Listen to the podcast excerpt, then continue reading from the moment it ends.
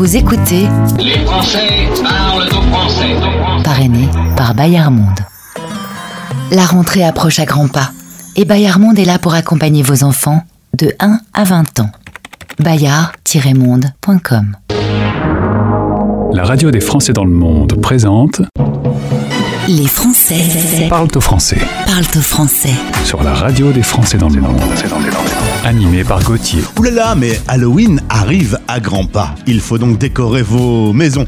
J'ai une idée, vous pouvez aller récupérer à Los Angeles une citrouille, une grosse citrouille. hein. C'est la plus grosse cucurbitacée qui existe au monde. Elle fait 1247 kilos.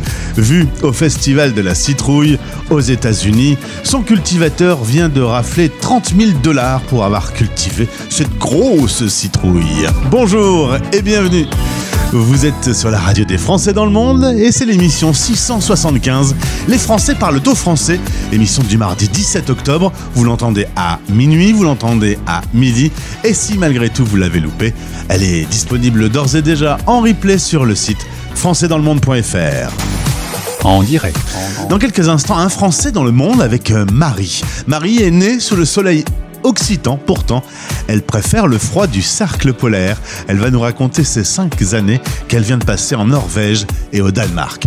Un peu plus tard, expat pratique avec Karine. Depuis l'Allemagne, elle nous parle de la French Touch. À Francfort, euh, en Allemagne, elle conseille des Français expatriés sur le look français.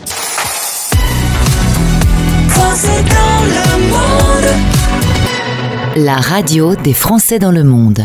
La radio des Français dans le monde. Un Français dans le monde. Le podcast. Voilà une famille occitane qui a dû croiser un flocon de neige. Euh, Tous à leur naissance ont eu un attrait pour le froid. On connaît bien la maman, Cécile, qui vient régulièrement sur notre antenne, chroniqueuse sur la radio des Français dans le monde. Elle m'a dit, mais parle à ma fille, Marie, qui a sans doute plein de choses à raconter sur la vie proche du cercle polaire. Marie Chartier, bonjour Bonjour. content de faire ta connaissance. Je parle très souvent avec ta maman. Très souvent, elle nous éclaire sur sa vie à Montréal, sur son expérience euh, d'interculturel.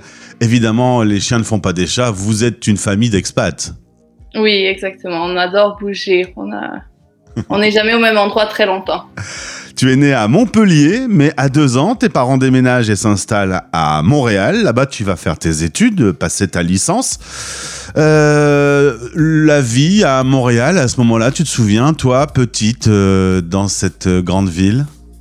Oui, j'ai adoré. Il y avait vraiment rien de négatif à ma vie à Montréal. J'étais vraiment, euh, j'ai adoré. C'est juste euh, en étant européenne et canadienne, j'avais l'embarras du choix où aller euh, par la suite. Et du coup, euh, je me suis dit pourquoi pas euh, explorer d'autres horizons. Résultat, tu viens faire ton master en Europe. Là, tu y croises euh, ton copain qui est danois. Forcément, il va t'amener euh, dans son pays. Tu vas découvrir le Danemark. Le Danemark qui accueille facilement les étudiants étrangers et les étudiants européens en particulier en leur payant leurs études? Oui, exactement. Donc, c'était vraiment une, ex- une, opportunité en or de faire un master et en plus d'être payé et d'avoir un copain. Donc, euh, euh, tenter cette relation qui était euh, à distance pour le début. Mais bon, une jetée de dés et ensuite, ça s'est hyper bien passé. On est encore ensemble après cinq ans. Un an à distance, après trois ans au Danemark, un an en Norvège. Mhm. On est encore ensemble. Une pandémie euh, à travers tout ça. Donc, euh, voilà. Euh, le Danemark est un pays plat. On vit plutôt les choses euh, à l'intérieur. C'est différent de la Norvège, qui est un pays qui aime la nature, où on vit plutôt à l'extérieur. Il y a quand même des points communs entre ces euh, deux pays. Oui, donc euh, les Scandinaves en général, ils ont une nature plutôt réservée. Donc, euh, ils adorent les moments familiaux. Donc, en tant qu'international, c'était un peu difficile de rentrer dans leur, euh, dans leur vie, dans euh, leur, euh, leur petit cocon. Mais une fois que tu rentres, c'est vraiment bien. C'est juste, ça prend beaucoup de temps euh, s'habituer à, euh, à être euh, une expat, du coup. Quand tu es en Norvège, tu es tout au nord à Tromsø. Voilà, donc c'est bien au, au, au-dessus du cercle polaire, euh, très très loin euh, dans le nord, mais ça reste plutôt ah, super agréable à y vivre et euh, très tempéré. On a du mal à imaginer les décors. bon, on peut pas se cacher, les, les mois d'hiver sont longs. Hein Très long. Donc, on avait environ huit mois d'hiver et on a deux mois complets à Tromsø où le soleil ne se lève jamais. Donc, c'est les nuits polaires. Alors que l'été, tout au contraire, il y a deux mois où le soleil ne se couche jamais. Donc, euh, c'était beaucoup d'adaptation par rapport à comment le cycle de, de l'année vit avec ton corps, mais Ouais. plein d'opportunités pour euh, faire des choses différentes tout au long de l'année. Euh, Marie, justement, euh, c'est comment Tu te souviens les, les premiers jours où le soleil ne se lève jamais? Tu, tu te dis, mais qu'est-ce que je fais là? Qu'est-ce qui se passe? Non, en réalité, c'était beaucoup plus facile que ce que j'appréhendais par rapport à l'hiver.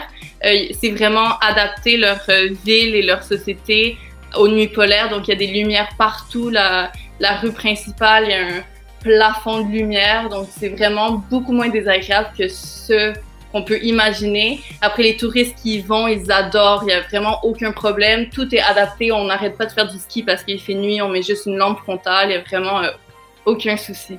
Et tu fais partie de la longue liste des invités que j'ai eu derrière ce micro, qui ont connu un truc que, je rêve de voir, les aurores boréales. Ah, c'est génial. Vas-y, nargue-moi, moi qui rêve d'en voir. on les a vus presque tous les soirs. Donc, dès à Tromsø, dès qu'il n'y a pas de nuages, on voit des aurores. Donc, on sort du travail vers 16h30. Il y a des aurores. On, on se brosse les dents. On allait sur notre terrasse avec des aurores. Donc, euh, c'est un peu difficile maintenant que je suis retournée euh, plus au sud, euh, au Danemark, de d'imaginer ou même des soirs où il n'y a pas de nuages et de sortir et ah ben non, il y en a plus. Tu es actuellement en effet au Danemark, mais tu vas retourner euh, vivre au Canada dans une semaine. Tu vas retrouver euh, la famille, cette grande ville. Euh, deux salles, deux ambiances quand même, de, retrouver une grande ville agitée par rapport à ce que tu vis aujourd'hui. Oui, je pense que ça va être beaucoup d'adaptation, mais en même temps, revoir tout mon monde, mes amis, ma famille, euh, la nature canadienne, ça va vraiment faire du bien. Et juste une société un peu plus conviviale et où je vais me sentir peut-être un peu plus à l'aise et à ma place, ça va vraiment faire du bien. On va parler de cette convivialité puisqu'on va parler un peu de la vie dans les pays nordiques. C'est un truc que tu m'as dit plusieurs fois. À mon avis, euh, ça a dû te marquer pas mal. Les gens sont assez différents euh, qu'en Occitanie, hein, où on partage facilement un apéro. Là, c'est des, des gens plus réservés. Très réservé. Après, c'est pas désagréable, je m'y suis vraiment habituée. Euh, maintenant, retourner plus euh, dans le sud où j'étais en vacances, quand les gens te parlent en terrasse, t'es un peu choqué parce qu'on est tellement habitué à ce que chacun vive sa vie, chacun se mêle de ses propres choses, a peu d'interaction euh, dans la vie de tous les jours. Donc, euh, c'est un peu différent, mais vraiment, je m'y suis habituée. Ils se retrouvent en famille, ils se regroupent pour des repas, mais l'ouverture aux autres, accueillir euh, un étranger, euh, voire même un peu de racisme dans les pays scandinaves pour les personnes qui viennent d'ailleurs. Oui, ça, il y a plusieurs obstacles à, à la vie, je pense, en tant qu'expat en Scandinavie. Mais avec du temps et surtout si tu apprends la langue, qui est quelque chose de plutôt difficile, mais les gens qui sont assez motivés euh, pour apprendre la langue, je pense que ça débloque une vraiment grande barrière et que c'est beaucoup plus facile de rentrer dans leur société euh, en tant que euh, international. Marie, comment on dit euh, la radio des Français dans le monde en scandinave? Pardon? Oh, en Scandinave, oula!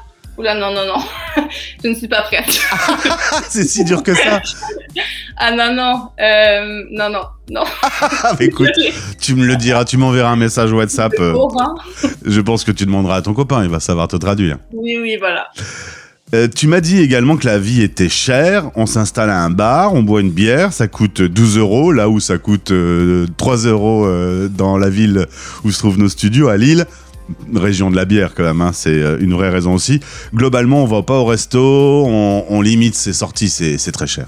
Voilà, quand au début du, moins, quand on commence avec des salaires un peu plus euh, de base, euh, non, on, s'habitue à rester plus à la maison, faire des repas entre amis chez soi, ce qui est aussi très agréable, mais définitivement une bière à 12 euros pour la, la bière de base, tu y penses deux fois pour tes soirées à l'extérieur. Clairement, voilà. Si tu veux en boire trois, euh, tu dois faire un crédit bancaire.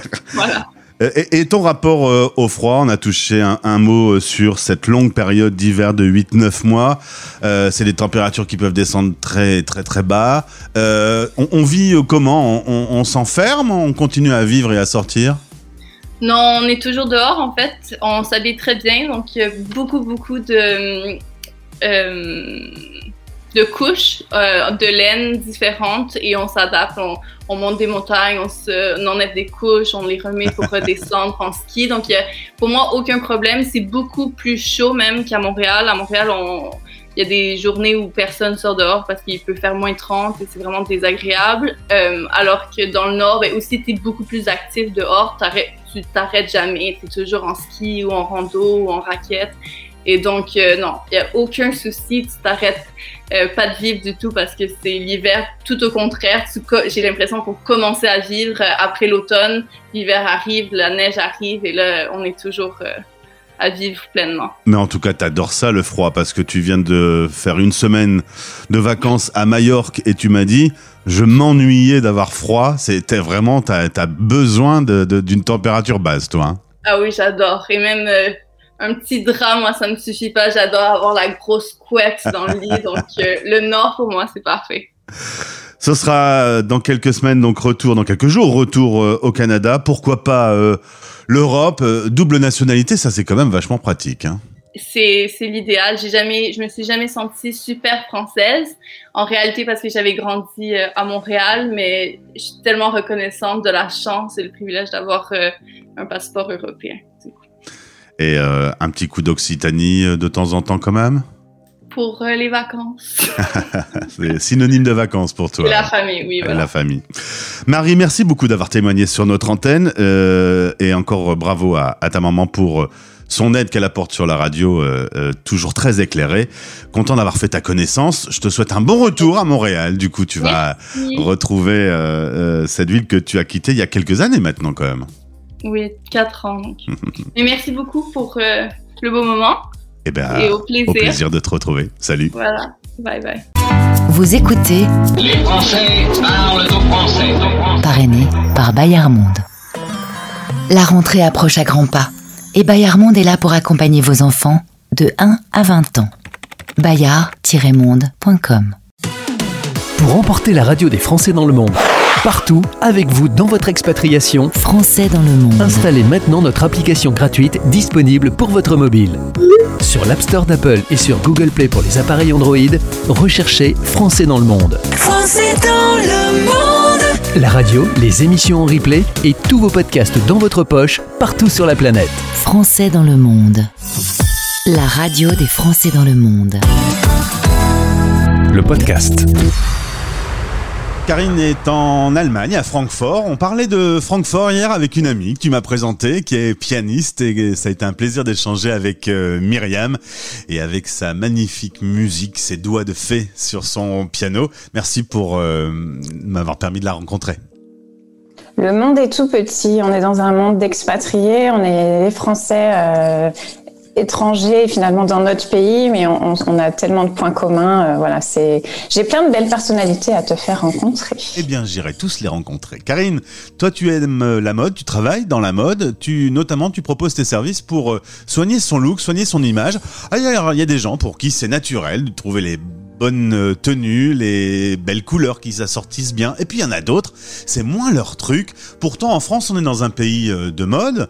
Est-ce que cette French touch, on la retrouve un peu partout sur la planète? C'est une différence, je pense, une richesse euh, en tant que, nouveau, en tant que Français à l'étranger, on a énormément de, particularités. On a emmené toutes nos spécificités avec nous, et je pense que la French Touch, on la retrouve, voilà, sur tous les continents. Euh, tu le sais, d'abord c'est un courant musical, hein, donc Oui. c'est un succès euh, planétaire de groupes très très connus. Hein, euh, comme Daft Punk par exemple, etc. Mais c'est vrai que plus dans mon domaine, on est vraiment dans cet art de vivre, dans cette élégance, dans ce, dans ce naturel, dans cette originalité, cette recherche de, de signatures, de, de petites touches à nous et, euh, et, dans cette praticité finalement euh, d'un look qui, qui, va commencer le matin pour euh, finir le soir en ajoutant pour madame un peu de rouge à lèvres, pour monsieur en ajoutant voilà une petite touche. On peut changer éventuellement quelques quelques articles de sa tenue. On peut faire tomber la veste aussi. voilà, il y a plusieurs plusieurs combinaisons en fonction du du rendez-vous que l'on Mais il faut quand même trouver un style qui correspond à, à sa personnalité, peut-être un peu aussi à son métier parce que bah forcément je suis pas habillé pareil en faisant de la radio et en étant tout seul dans mon studio qu'en étant commercial ou banquier par exemple. Mais il y a toujours une possibilité de trouver un style qui s'harmonise avec sa personnalité. Absolument. Et je commence par là. C'est qui êtes-vous? Ouais. qui avez-vous envie d'incarner en fait? Quelle image vous avez envie de montrer. Donc généralement, on a envie de rester dans son rôle et on a envie de mettre vraiment en valeur ses forces. Euh, on est influencé, bien sûr, on peut regarder les tendances, les magazines, mais il est vraiment important de rester qui l'on est et de savoir ce qu'on a envie de, de renvoyer comme, comme image. Et effectivement, vos priorités dans la vie, votre rôle, votre environnement. Quand je dis priorité, c'est par exemple, vous passez votre vie au bureau, bah, ce sera pas la même chose que euh, je partage ma journée entre une journée euh, euh, professionnel, puis aller chercher mon fils euh, au bac à sable, euh, etc., qui revient plein de terre. Et donc, voilà, on n'a pas le même, le même costume à porter à ce moment-là.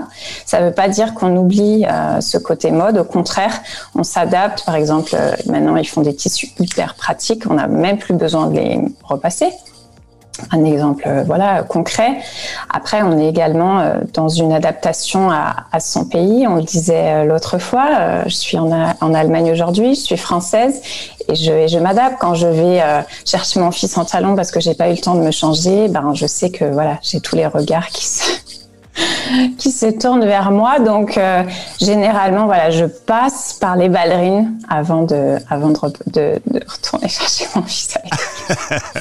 Euh, aujourd'hui, c'est quoi euh, porter la French Touch? Qu'est-ce qui, qu'est-ce qui caractérise cette French Touch? Est-ce que c'est des couleurs? Est-ce que c'est des formes? Est-ce que c'est des matières? C'est un look, c'est un état d'esprit, je pense. Ça vient en fait de la haute couture. Donc, c'était au, début du 19e. Donc, c'est vraiment, on retrouve Chanel, Dior à ce moment-là, qui ont dit, OK, euh, nous, on n'a plus envie forcément de suivre les codes imposés par la bourgeoisie. On a envie de l'ouvrir. On libère la femme, parce que c'était surtout la femme qui était sous contrainte vestimentaire, euh, même si l'homme avait ses propres codes. Et du coup, on ouvre sur une, sur une, une sorte de, de côté rebelle euh, de la mode. Euh, je pense que le Covid va aussi laisser des traces et, et qu'on va pouvoir imposer ce côté encore plus rebelle, sans forcément tomber dans le jogging et le, et le pyjama. Mais on a des phases dans, dans la vie et dans la société qui fait qu'on est influencé et, et du coup qu'on va adapter. Je parlais des banquiers tout à l'heure, il y a encore une image très normée pour un certain nombre de métiers euh, où il y a des tenues un peu imposées avec encore la cravate, bien que la cravate, elle est en train quand même tout doucement de vivre ses dernières heures. Alors la cravate, euh, je la recommande jamais, honnêtement. Elle peut faire partie euh, d'un accessoire. On l'a, par exemple, on a tous dans l'année un mariage, euh, un événement où on a besoin de la cravate. Donc ok, on en a une dans son armoire et on la choisit bien comme le reste. C'est pas euh, forcément le cadeau de belle-mère qu'on va garder, mais vraiment on l'a choisi pour soi. Mais la cravate, le marché de la cravate s'écroule. Le marché du costume aussi, mais encore une fois, le costume, on en a aussi tous besoin Donc l'idée, c'est aussi souvent de pouvoir euh, transformer son costume en quelque chose de plus léger. On peut par exemple porter le blazer, donc la veste de costume, avec un jean par exemple ou avec un chino. Donc on dépareille et après on peut aussi tout à fait ajouter sa touche à soi. Donc pour un homme, on ajoute une pochette, on ajoute des boutons de manchette, on ajoute un bijou. Pour une femme, euh, un foulard également, euh, des bijoux. Enfin, on a vraiment une, panoplie à notre service et du coup, ça serait trop dommage de rester sur ce costume de pièces euh, un petit peu ennuyeux. On peut vraiment ajouter sa touche personnelle. Ouais, ça, les temps changent. On sent quand même que ça bouge. Et puis, si on veut être logique avec le sujet euh, juste avant que l'on démarre cette interview sur le respect de la planète, il y a euh, un choix à faire aussi sur les, matières lorsqu'on achète euh, des habits aujourd'hui? Il y a un choix de marque. Il y a un choix de prix. Quand on sait qu'on achète une chemise 20 euros, on se dit bien que sans compter le transport, la fabrication, etc., on est vraiment sur des coûts extrêmement tirés. Donc on se dit bien qu'à la base, la chaîne de production, on aurait, on a des doutes voilà, sur qui a travaillé euh, sur ce vêtement. Après, c'est pas forcément à bannir, c'est juste que cette pièce-là, on sait d'où elle vient et il faut faire attention à la préserver et, justement à renouveler euh, sa, sa garde-robe autour d'elle.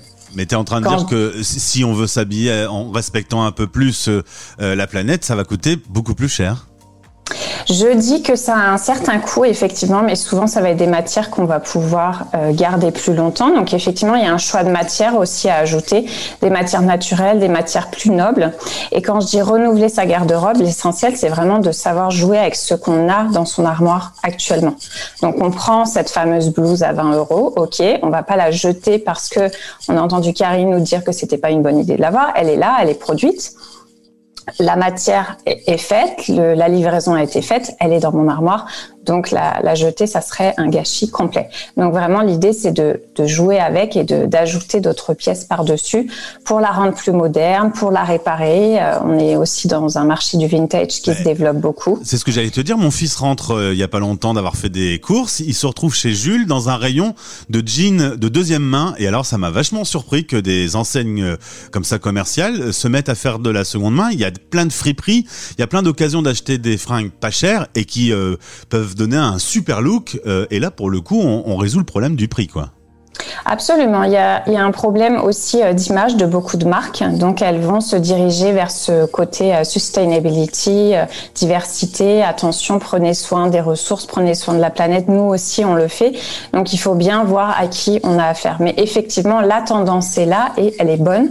Et, du, et du coup, on la suit Karine, si vous avez euh, besoin d'être conseillé pour votre look, vous avez décidé de faire un choix vestimentaire et quand vous montrez ce que vous avez fait, ben, ça va pas du tout, eh bien, tournez-vous vers Karine. Le lien est dans ce podcast et elle s'occupera de vous avec plaisir. Merci d'avoir répondu à nos questions. Je vous souhaite un bel été et surtout que les choses s'améliorent euh, en Allemagne Merci beaucoup. Et l'essentiel, c'est de se sentir bien avec soi-même. Les Français parlent au français. L'émission qui relie les expats. Parrainée par Bayard Monde. Suivez Bayard Monde sur Instagram. Parce que la lecture n'a pas de frontières, les magazines Bayard Milan vous suivent partout dans le monde. Recherchez Bayard Monde tout attaché. françaisdanslemonde.fr Allez, on va faire un petit tour sur le site de votre radio où vous pouvez retrouver plus de 2000 podcasts, 2000 interviews réalisées avec des Français expatriés, euh, des jeunes étudiants jusqu'à des retraités en passant par des chefs d'entreprise, des conjoints suiveurs. Alors, je vous invite à les retrouver, ces podcasts, d'autant qu'ils sont maintenant classés par zone géographique, par thématique. Chaque thématique de votre vie, du quotidien, la santé, l'éducation, la culture, euh, tout est classé. Il y a même depuis euh, la rentrée les fiches pratiques par ville où les podcasts de Montréal, de Genève, de New York, de Dubaï sont également euh, rassemblés. Vous pouvez retrouver tout ça directement sur le site ou sur votre plateforme de podcast habituelle, vous recherchez simplement Français dans le monde. C'était Les Français. Parle au français. Parle au français. Merci à Marie, merci à Karine, merci à vous tous d'avoir été avec nous pour cette émission 675.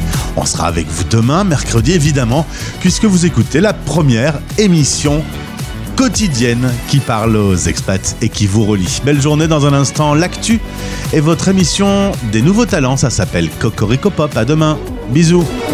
Retrouvez l'intégralité de ce podcast sur le site de la radio et sur toutes les plateformes habituelles en recherchant Français dans le monde. françaisdanslemonde.fr